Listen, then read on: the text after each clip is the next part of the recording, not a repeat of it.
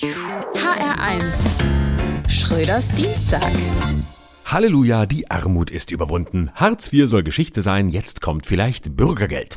Und es wird Brot vom Himmel regnen, Jesus wird auferstanden sein und hat leider mittlerweile etwas kürzere Haare als damals. Und sieht aus wie Olaf Scholz. Und Judas ähnelt Friedrich Merz. Das war allerdings zu erwarten. Dabei könnte man auch das alte Sprichwort zitieren, das da sagt, Ryder heißt jetzt Twix, sonst ändert sich nix. Bisschen schwach als Beleidigung, da fehlt ein Injurien-Inflationsausgleich, aber wird schon irgendwie gehen.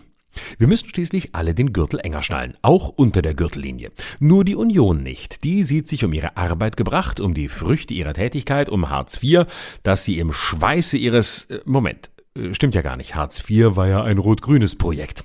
Sollte sich die Union da etwa ausruhen auf den Lorbeeren von anderen?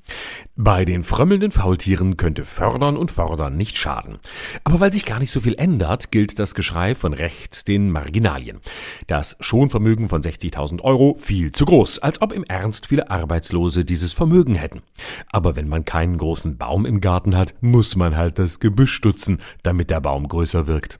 Dass ausgerechnet die Union Vermögen nicht schützen möchte, ist natürlich auch ein guter Scherz. Aber Vermögen ist halt nicht Vermögen, es muss schon einem Reichen gehören. Die können eh besser mit Geld umgehen. Da können sich also viele leicht zurücklehnen. Wenn Merz posaunt, der Grundsatz, dass man in Deutschland mit Arbeit mehr Geld verdient als ohne, muss ohne Wenn und Aber auch heute und für die Zukunft gelten. Meint weiterhin nur die Minijobber, nicht die Erben von Riesenvermögen. Solange sie sich nicht nebenbei etwas dazu verdienen, versteht sich. 100 pro unterstütze ich natürlich ein Engagement als Leihoper.